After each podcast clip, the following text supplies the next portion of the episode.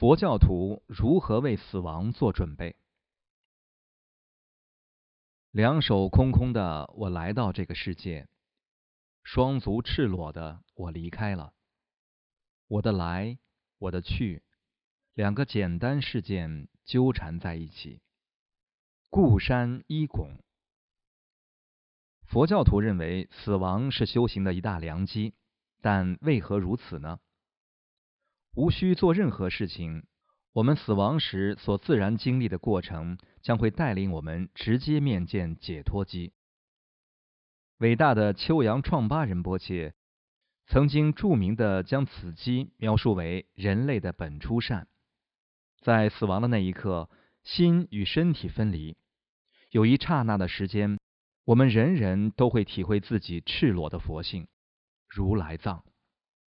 在那个瞬间。如果有人向我们指出解脱机，并且我们认出他，就会得到解脱。换一个方式来说，如果你在一个有利的环境中死去，如果你死时有一位具德者在场，向你介绍你的佛性，如果你有能力接受那个引荐，你就可以获得解脱。所以，是的，死亡时刻提供了一个巨大的机会。有人向你指出解脱机的这个举动，会在你的阿赖耶中制造强烈的印记。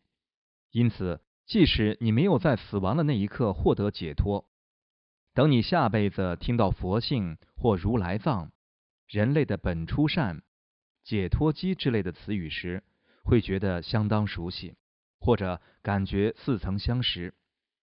这两个迹象都表明，你很可能是适合修持大圆满的法器。现在你的佛性被包裹在一个茧中，这个茧由你的身体、你给所有现象指派的标签和名称、你做出的各种分别，以及你的习气、文化、价值观和情感所构成。佛法的整个目的和目标，就是让我们从这个茧中解脱出来，获得自由。但是，为了能够充分理解这个解脱，首先需要了解解脱机。